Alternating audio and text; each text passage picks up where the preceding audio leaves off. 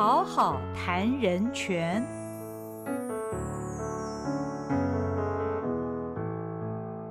Hello，大家好，欢迎您来到《好好谈人权》节目，我是赵新平。今天我们要讨论的主题是。移工是否应该享有公民权？请到现场的来宾是政治大学劳工所教授刘梅君刘教授。刘教授你好，主持人好，以及大家好。好，我们在讨论这个题目之前呢，我们先来告诉大家这个移工的定义是什么。移工指的是移住劳工。那在我们这一集里面谈论的移住劳工呢，移工其实是以外籍劳工为主啊，就是这些受雇的员工呢，他不在自己的国家。之内工作，而是到另外一个国家工作。那么，台湾的移工制度呢，经常被称为客工制度，客人的客，因为这个背后好像隐含着请你来工作，但是呢，之后就要送你回去这样的一个逻辑。那在这样的一个逻辑之下，我们是移工为客居台湾的，似乎认为他们并不需要参与社会的某些运作。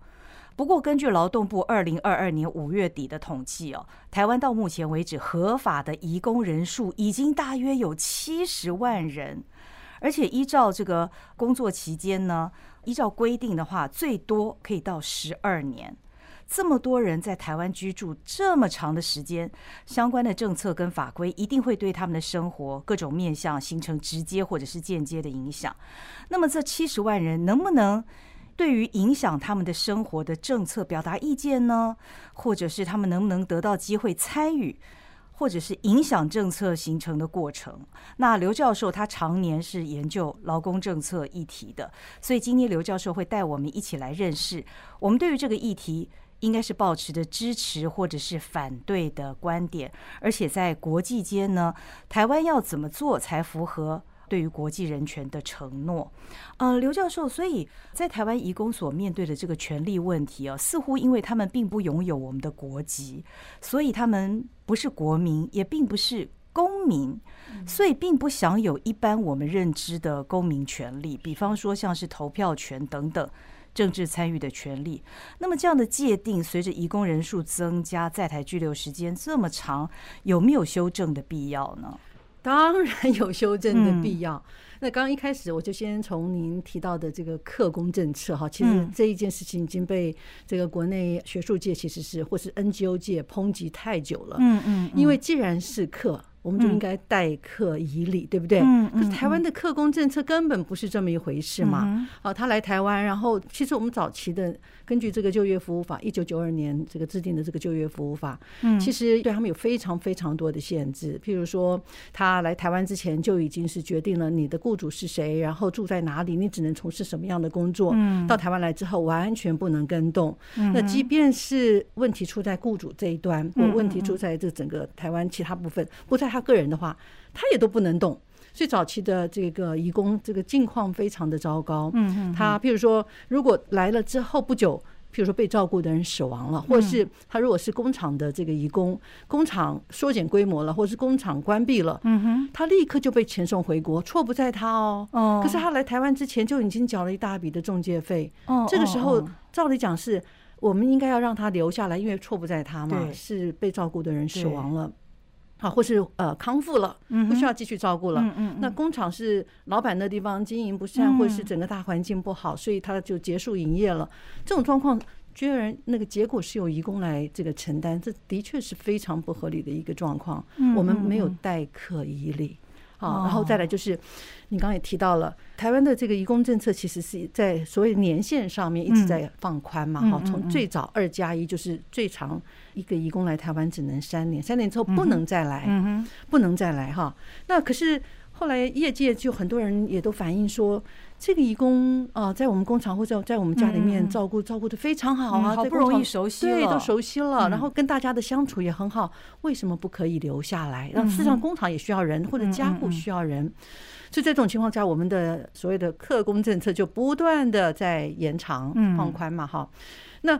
放宽到现在是，如果是工厂的这个劳工的话是十二年，最长十二在台湾待十二年。如果是家户的话，可以到十四年嘛。好，这你你你看过有一个客人在你们家可以住到 可以住经年累月吗？家人了。对呀、哦可以住经年累月吗？做客嗯没有错，对我们的政策是不让他留下嗯来，嗯嗯来了之后要回去。嗯嗯好，那问题是你的政策不断放宽到十几年这么嗯长的一段期间，嗯他还是客人吗？嗯啊，他不应该继续被视为是客人啊，嗯应该是我们的一部分。嗯，事实上，看起来今天台湾这个老年化的问题、少子化的问题越来越严重。我们长照是一个当前最大的一个挑战，嗯所以我们对于移工的这个需求是有增无减。嗯嗯嗯，我们对于移工绝对是有增无减。那可是问题是很不幸的是，这整个大环境其实是一个很大的变化，因为我们格林的这个日本跟韩国这几年这个问题也 也很严重啊。嗯那我们东亚这几个国家，东北亚这几个国家碰到这种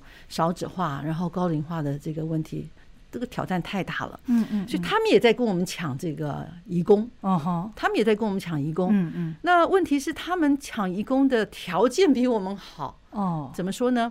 移工到他们的国家也是基本工资适用，他们的基本工工资大概现在就是以台币换算的话，大概四万多到五万之间，所以比我们高。高啊嗯高一倍。高多了，高一嗯。倍。好，然后呢，像这个日本呢，还可以留下来，有永久居留的，可能性。哦对，所以台湾现在已经在考虑这件事情。嗯哼哼哼。好，我们也开始开放，不过就是有一些有条件啊有条件的这个嗯。这个开放，嗯。对，好，这我想就说那个大环境变化，所以其实我嗯们在这件事情上面面临到的那个挑战是越来越大。嗯不过回到我们刚刚的那个话题嗯，就他在台湾的时间是越来越长，十几年。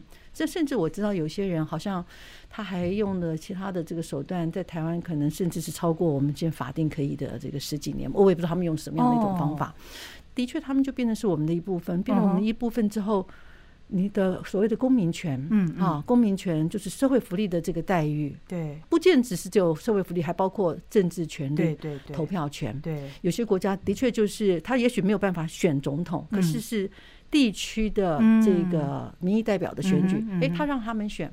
因为你在我们这个地方，你就是在这块土地上，在这个县市，然后长居了那么那么长一段时间，这个地方政府的这些建设呀，相关的这个政策制度啊，也会影响到他呀。嗯嗯，对不对哈？嗯？所以他让他们有参与这件事情，可是可能那个大型的这种选举啊，或者更高层次选举是没有。譬如说国家嗯什么中央哎，对对对对对那部分也许就限缩啊嗯。总之就是这块是是有很大的一个可以改进的这个空间，嗯这部分一定要改啦。嗯，对，嗯既然他们在台湾，劳动部那边是不是有一个统计？台湾的这个移工，有人来的长，有人来的短哈。嗯，那长长短短，然后平均值好像是有好多年嘛。那嗯既然是好多年，这件事情当然它就变得是非常重要。嗯过去是因为我们有恃无恐，都以为这些国家的人很喜欢到台湾来，然后求要来，嗯啊，所以我们就这个态势就姿态就变得高了。那现在是人家已经跟我们在抢，然后。像那个越南啊，他们嗯有这个日本一一条龙的这种处理方式，我相信你在看文嗯文献的时候，大概也看到了，他们整个业界就到那个地方去，然后从语言训练，然后技术的训练之后，才把他带到日本去。嗯啊，人家是这样子一条龙的这个服务，那我们就嗯就散兵打仗的那种方式，嗯其实是嗯那个竞争力真的不够。那你去问这些台湾的中介，嗯他们也会告诉你，因为台湾中介也必须要跟国外的这个中介去呃抢系嘛，对，抢哦人嘛哈。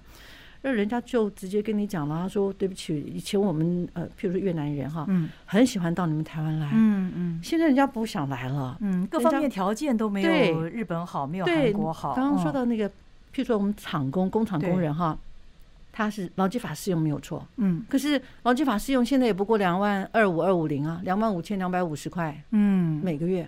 嗯嗯，就每个月光薪水就差人家一截，这个实在是一点诱因都没有。对，因为这些人来哦就是经济动诱因对嘛。对对不对哈？他不是因为什么嗯什么台湾什么好山好水好人情，不是这样，就单纯就是因为收入是一件很现非常实的事情。重要的事情。不过像刚刚我们提到的，是以蓝领的这些呃移工为主，但是其实我们泛指他为移工，不只是蓝领阶级，也有很多是白领阶级嗯。我在搜集资料的时候就看到一篇文章哦，就有学者专家举例，外籍教师啊，嗯外籍教嗯师嗯在台湾的大专院校里面呢。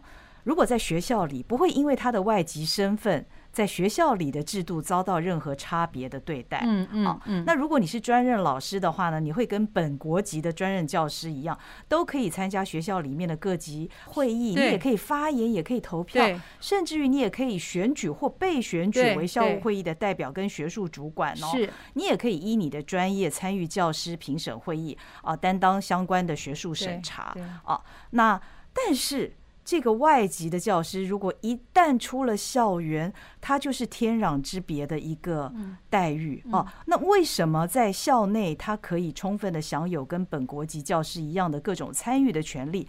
那么在校内也认为是必要而且合理，但是一旦出了校外，他就摇身一变，变成他不能够对公共事务表达意见，他不能投票，他也不能够组织集会游行。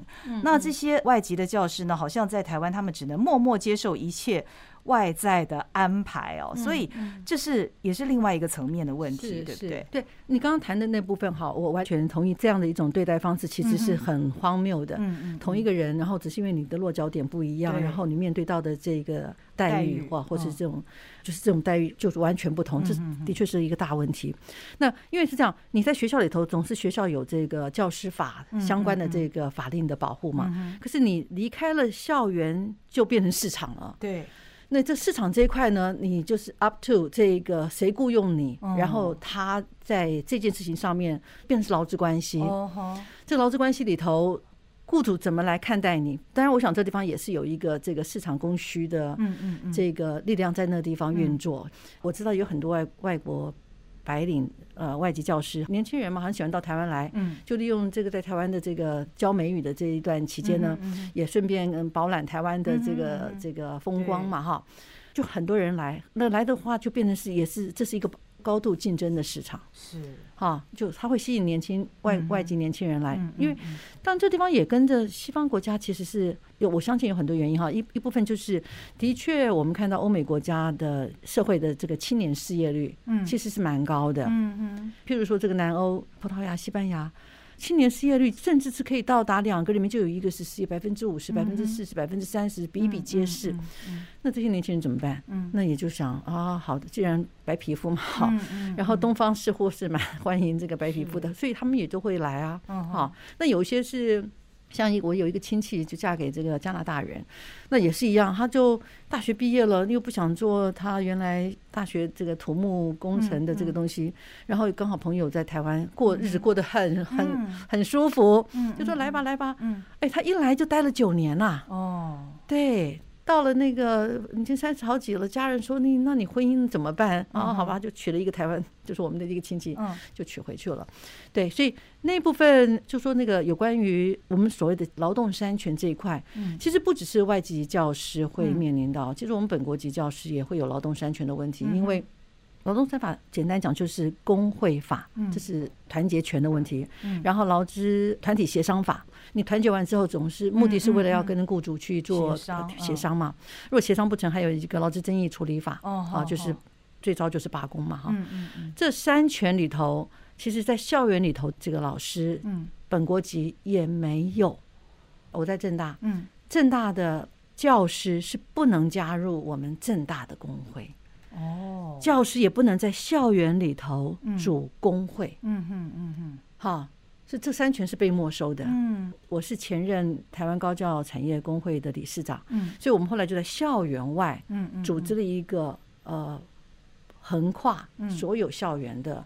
一个产业工会，哦好，就是那个以大学为为为对象的一个产业工会，那就呃，我们成立之后，就各个学校的老师们，我记住也不只是包包括老师，包括还包括了这个职员啦，甚至是呃专任专兼任的学生助理，都可以加入我们这个产业工会，这样子。对，就回头我刚刚说的是。不只是外籍老师，其实本国籍老师的这个权利也被收回。嗯嗯，对。那应该这样说了，就是说，虽然呃，这个白领的这个外籍老师，他在若干权利上面没有办法去跟在校园里头聘雇的这个外籍老师相提并论。嗯。可是他们如果去跟台湾的这个蓝领义工相比的话，那又好太多了。哦。因为他可以自由转换职业。OK OK。对，蓝领是不行，蓝领完全不行。一被雇佣就是这个雇主。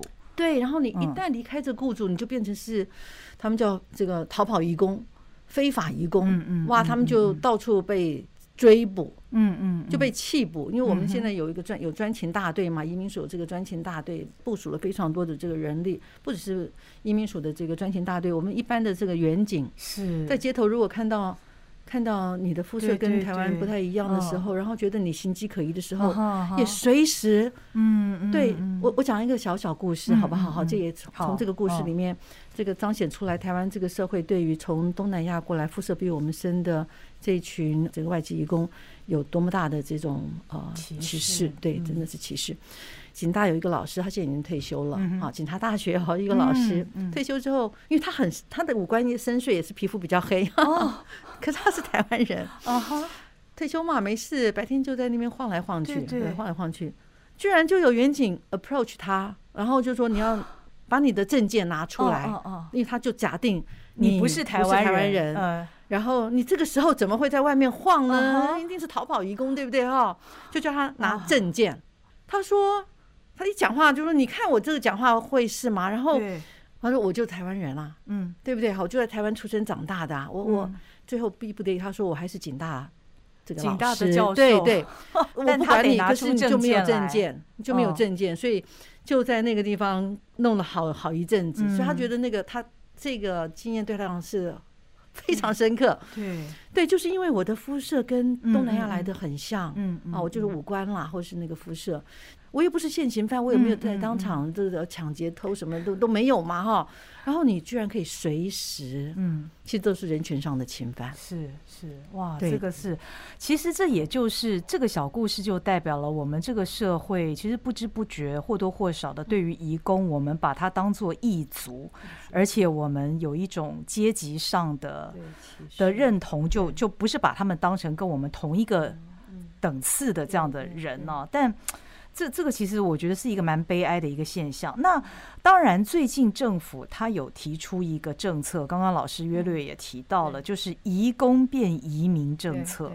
但这个移工变移民政策现在看起来好像是针对，因为它有一些条件的限制，是对所谓的蓝领优质技术工。哦。对，这个我看到报道呢，它的条件是中阶技术人才啊，可以有条件取得在台的永久居留权。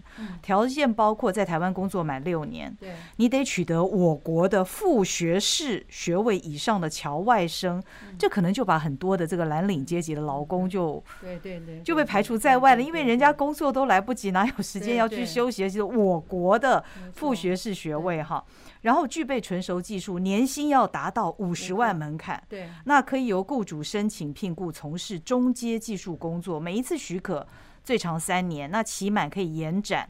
那么接着呢，其实你在工作五年就可以永久居留，连你的家眷也能带来。那政府呢？我想这是政府发的新闻稿，政府认为这将能够留用资深移工以及我国培育的侨外生，解决中阶技术人力短缺的问题。当然，这是一项政府的政策了。那老师，您会怎么评论这个政策呢？好，我想有这个嗯政策总比没有好了哈。嗯这总是一个开放的开始嘛嗯哈。那我也相信也会有若干的这个移工，嗯。他可以达到这样的一个条件。是，啊，也也我相信一定也可以。譬如说，嗯你说越南，其实越南的这个学历不低耶，嗯。越南移工的这个学历不低，所以然后如果他在工厂也做了好好长一段时间，那这个也是公司啊倚重的嗯。这个技术人才的话，那他们客观条件他是有机会留下来的。嗯。那问题是，嗯。移工想不想留下来？，对对对，好，如果台湾这个社会普遍对于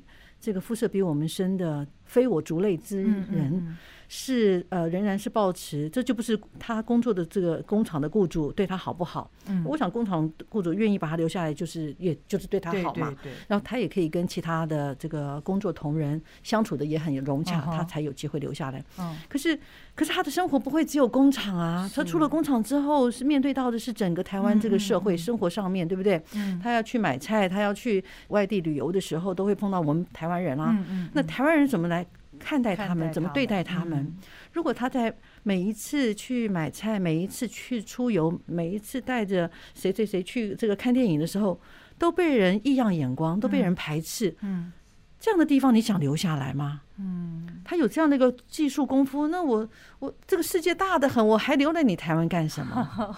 对啊，我的我的意思，或是甚至像我们这个有一个 One Forty 的这个组织，专门是在给移工一些 empower，就是培力的这样的一个组织。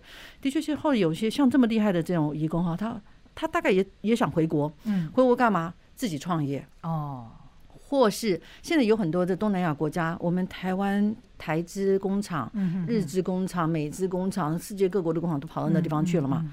他有这一身技术，他何必留在台湾？他就回国了，因为那地方也有他也有这些外资厂在那个地方这个设厂嘛。我就回去那个地方不就好了吗？更何况，呃，现在移工他能来，可是他的家眷家眷到什么地步？嗯，是。他的直系亲属吗？还是他的，譬如说他自己的小家庭可以来？那如如果父母亲呢？嗯嗯嗯，父母亲能不能来啊？嗯嗯嗯，可我在想，也许就只能是三个月那种观光签证了。对，而且就算能够带来的话，可能也需要相当一段年日的等待。他自己可能也要在这里居住满了几年等等。所以这真的是一个很复杂的一个很复杂，其实是不容易。要一个人呃能够留下来，不只是他留下来了，因为他毕竟还有他的这个家庭生活啊，或是他的社交群嘛哈。他即使是客观条件上他能留在台湾，他可以选择留在台湾，可是他必须要考虑到其他的东西啊。嗯，就像台湾当年台干到中国大陆去，台商到中国大陆去也是一样。那后来很多人回来，是因为他想到要把。整个家庭搬过去，嗯嗯，读书的问题啊，等等，这都不容易啊。父母亲要照顾的问题，嗯嗯这些这些义工也是一样啊。嗯，对啊，我留下来，那是把爸爸妈妈全都接过来吗？然后妻子孩子也全部接过来吗？嗯，对，这都。不容易，老师，你刚刚提到一个问题，我觉得很有趣，就是说这些移工他们到底想不想留下来，以及我们最前面讨论的一些公民的参与的一些权利哦，到底这些移工他们自己想不想？要这些权利，我不知道是不是曾经针对这一些议题做过调查。虽然在之前我们也看过，好像在几年前有一些移工以及支持他们的团体也曾经上街头抗议过啊，为了他们的权利，有提出一些倡议。但是移工本身，他们到底想不想留在台湾，以及他们真的想要公民参与的权利吗？我前一阵子看到了有一个调查，哎，嗯，然后就问。这些义工嘛，哈，那现在政策开放了，你愿不愿意？呃，如果有符合这个条件的话，你愿不留下来？答说要留下来的其实是偏偏低的哦，不太有人想要。要特别留下来，对，那要就看他当年来的时候他的目标嘛，他的目标是第一桶金，嗯嗯，然后拿了这个桶金之后，他回去就开一个小店，对，那那我干嘛留下来？嗯，对，我想一般人大概也不至于这个目标设定是，如果他自己本身的条件并不是，比如说学历并不高哈，这种情况之下。他不会，我的目标设定是我要在台湾一辈子吧？嗯，应该是很少，大概就是短期去，然后赚到了一这些可以让孩子读书，然然后可以让家里面翻修，嗯，好，我买一头牛，买一块地的这个钱的时候，我大概就结束了。嗯哼，好，那如果这样的话，大概。呃，会留下来。所以我看到的那个调查，那个数据很低。嗯，我看到的数据是这样的状况。那我不知道，呃，中介公司他们的服务是仅限于对移工安排工作吗？对于他们的身心健康啦，或者是说对于呃整个台湾的文化跟社会适应的问题，这个中介公司会协助他们吗？看起来。不太好，但是我觉得这这件事情它其实也在慢慢改变当中，是因为移工来源逐渐变少了嘛？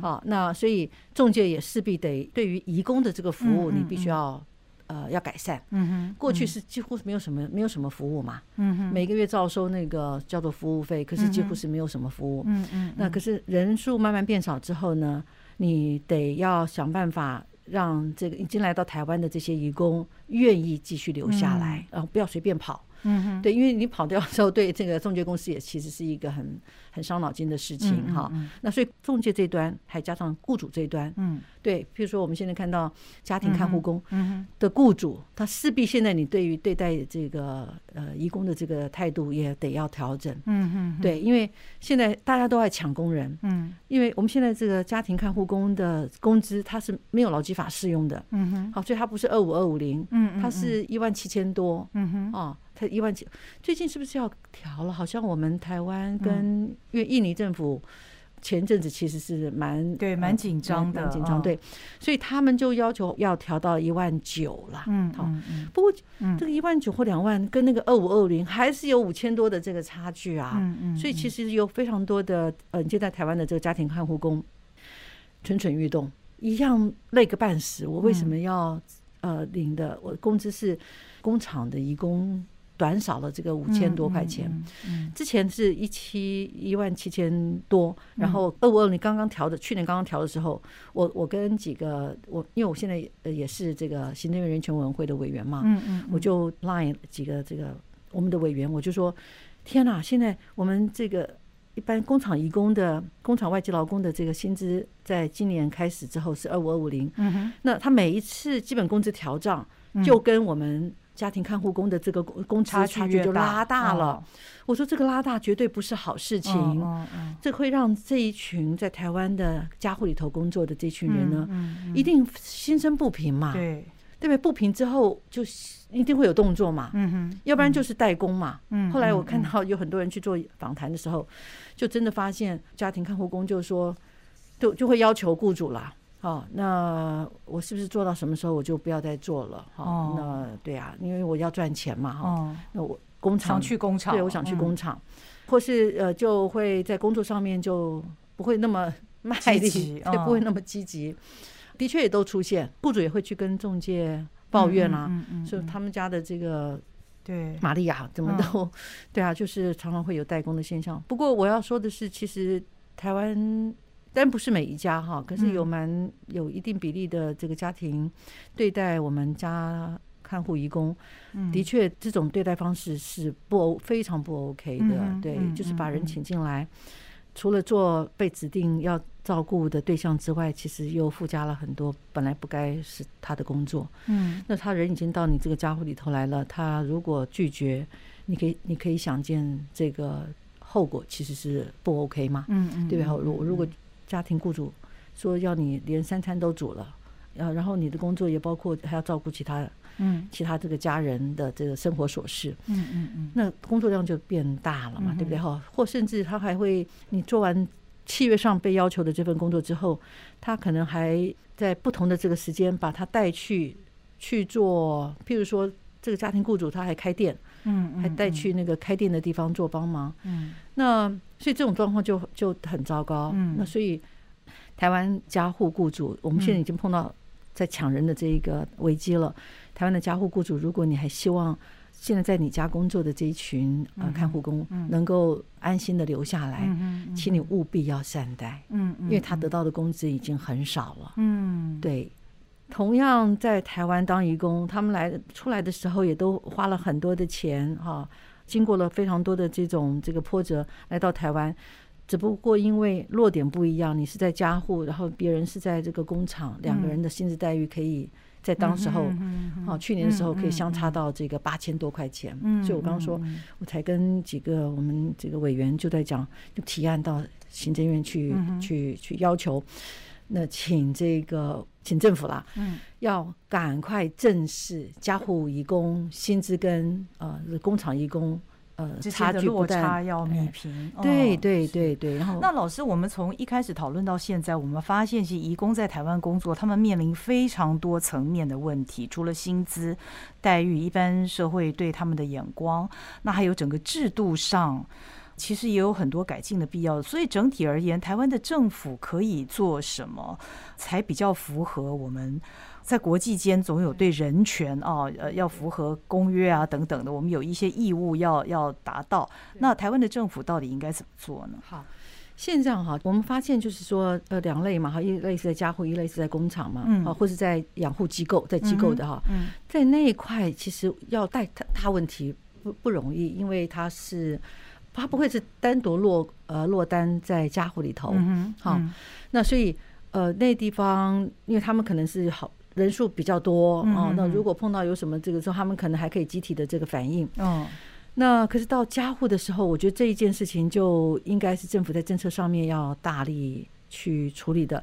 虽然你也会听到政府说有啊，我们这些年也训练通译啊，我们这些年，然后更早之前我们还有这个什么一九五五这个专线电话，嗯嗯嗯。如果他碰到问题的时候，赶快打这个专线 hotline 嗯哈嗯。给我们，然后我们就会嗯。有人到他那个地方去了解到底怎么一回事。嗯。可是这些年看起来，这些东西都是必要的。可是嗯这些到目前为止，我们政府所做所做的这些事情，它并没有根本性的解决移工所面临到在台湾社会被歧视甚至是被剥削的这个问题嘛，嗯并没有根本性的解决嘛。哈，我们现在还不谈。等一下，你刚刚你刚刚在讲的时候对，我想到有一个就是那个移工黑宝宝的问题，我们待会再来谈。嗯好。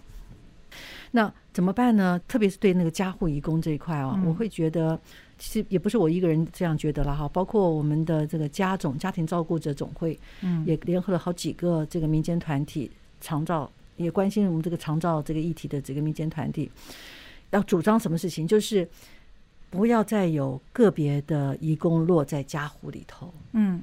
啊，这些义工应该要跟我们的长照长照政策应该把他们吸纳进来，嗯整合在这个，譬如说我们每个县市政府都有这个长照中心嘛，嗯嗯好，都有长照服务中心，都应该整合到这个长照中心，是由这个长照中心在规划人力的输送啊、安排呀、哦。由由他们。什么意思呢？吼就是说，个别家庭有这种照顾人力的需求，好，你请你来长照中心申请，对申请，嗯。然后由长照中心，我们还是要把光是我们本国籍的这个长照人力嗯的确是不够哈，是其实也不是不够哈，很有很多人不愿意投入，问题是出在薪资待遇嗯嗯有限嘛，嗯嗯薪资待遇不好，我不会有人想去嘛。嗯嗯你把薪资待遇调好了，怎么会还会有这个？就像台湾在八零年代末九零年代初的时候，那个雇主团体就说他们缺工、缺工、缺工，搞了半天，其实我们那个失业人口也还是很多啊。那到底是缺什么工？你去深入的探究，其实不是缺工，缺的是廉价劳工。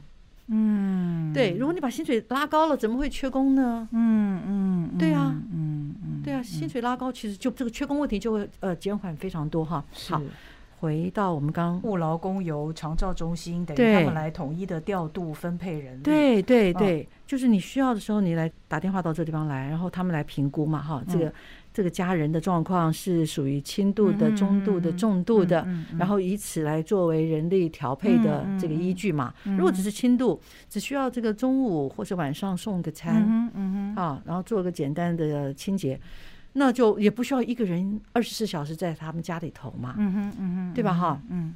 那他们也做这样的一个提议，结果当然台湾有非常多的这个家户是不愿意的，因为我长期以来不到两两万块左右就可以把一个人用到淋漓尽致啊，什么事情都做了。嗯嗯这个时候你跟我讲说，以后这种方式他就只会做被照顾一项工作对对嗯对，他不会再帮你做哦所有其他的事情了。嗯嗯，所以对这样样的家户来讲，他大概是不会同意不。过当然这是另外一个层面的问题，然后对跟当然有另外一种状况，就是他是属于重度的，嗯需要二十四小时照顾的。嗯好，这种状况，这种状况我们说也 OK 啊。你的长照中心分两班或分三班去照顾嘛，嗯哦，分两班或分三班去照顾嘛。你不要，我们过去就是这么严重的，也找一个外劳，这个外劳其实是没办法。我我看，如果是我去啊，我大概没几个月之后，我我可能就精神崩溃了。嗯嗯嗯，这真的会精神崩溃，这么严重不应该是有一个人来嗯。处理。是，所以老师，我们今天一开始这个题目谈的比较偏在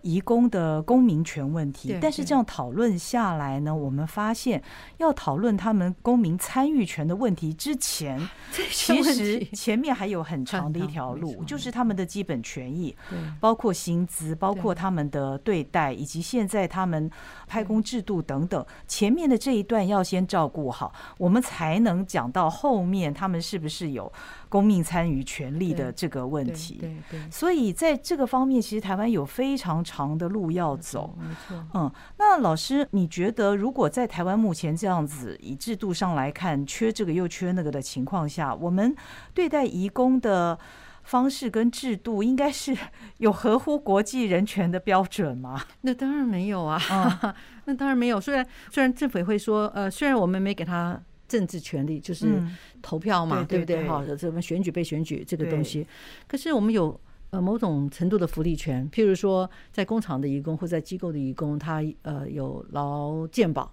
是有劳健保哈。那问题是，那家护义工呢？嗯哼，就没啦。家护义工健保，他不是劳基法适用，他也没有劳保，他没有劳基法适用，他也没有劳保，因为是个是个人雇主嘛，自然人雇主，所以他我们政府就没有要求你要给他保劳保。嗯，可是家户家户的这个义工，他难道不会有职业伤病的这个问题吗？嗯嗯，会啊。然后刚刚我也说了，家户义工他现在台湾最长可以十四年。嗯嗯嗯。哦，你可以想象的这个累积做了这个十几年之后，然后。为为什么那个呃，我刚刚谈到这个劳工保险非常重要，嗯嗯，因为它里头有非常多的给付嘛，嗯哼，好，那工厂有这个，他们没有，这个是福利权的这个问，不也其实不只是福利权了，社 social security 社会安全，嗯，好，我们先不谈到那个选举这个部分，可这一块其实是可以做的，嗯，也立刻能做的，嗯嗯，啊，可是我们却没有做，但没有做。如果去了解，政府会说，反正因为他们也不可能这个这个时间这个长度没办法成就要领，譬如说年金。好，当然这也是我们制度的问题，他不能领年金，那能不能他如果他给他投保到这个十十二年、十四年，虽然他没有办法变成是领这个年金，他你问题是你可以给他一笔嘛？嗯嗯，台湾也有很多的这个劳工加入劳工保险，可能也。到到最后，呃，也不足这个十五年，嗯嗯，那也好像也是一笔就结算嘛，对不对哈？不，除了这个之外，还有另外就是劳工保险有很多很多给付啊，哦，有死亡给付，有这个伤病给付，有普通疾病给付，有生育给付。还有什么这个上账啊，一大堆的，总之都是对他的保障。如果有任何的风险或意外发生的时候，他有一层保障。他们其实是风险比台湾本国人来的更高的，在职场上是，所以他们更需要这些东西，嗯哼，更需要这些东西，哦，对，所以。第一步可以至少做到这件事情。嗯嗯嗯。好，说说到选举，那是有稍微远了一点点。对，有点诚意过高了。对对对。如果在他们的基本权利都没有被保障的话，对。然后再来一个，就是说了公民权里头，移动自由，然后选择职业自由这件事情是公民权很重要的一环嘛？因为跟一个人格的这个，就是反映出我们这个社会尊不尊重他们嘛？嗯嗯嗯。那给不给？嗯嗯嗯，他来台湾，我们现在是，你只能在这个地方待，你只能为这个雇主工作，嗯哼，你只能做这件事情，嗯，你一旦离开了这个雇主，离开了你本来被指定的居住地点，离离开了本来要做的这件事情，就立刻变非法。其实这件事情更容易，嗯哼，更应该立刻做，因为这，嗯嗯，居住自由，这不是我们大家在台湾所有的人。就像空气一样，不不感觉到它的存在，因为你都有了嘛，你一出生就有这个东西了。嗯，然后择业自由可不可以？嗯嗯嗯，就先这样子啊，我们不要谈到说什么选举是好，那个就先给这些东西嘛。嗯嗯嗯，哦，我们目前光在谈这个东西都好难哦。对对对对，好难哦，所以这这都是公民权的内涵嘛。我觉得这些议题其实非常值得我们深思。老师，你刚刚还提到一个移工黑宝宝是什么？对。那因为的确是有不少的这个移工到台湾，女性移工到台湾来，然后特别在工厂里头，然后就也跟不管他是跟移工，他们移工自己，或是跟我们本国呃的男生呃男子，然后就日久生情啊，日久生情之后就会谈恋谈就谈就谈恋爱，生下下一代了，对，会生孩子。那可是因为我们台湾是那个属人主义哦，就不是属地，属人主义就是我要看你的国籍。国籍，嗯，对，爸爸。你你没有跟他结婚嘛？嗯啊，你没有跟他结婚，那所以这个孩子 by definition 就是妈妈的。嗯嗯嗯。那他并不拥有中华民国国籍。对。那呃，如果他有机会跟台湾男子就先结婚再生孩子，那也就问题没有就没有问题嗯嗯嗯了。可是是台湾人要去跟呃从东南亚这地方过来的人结，其实不容易耶。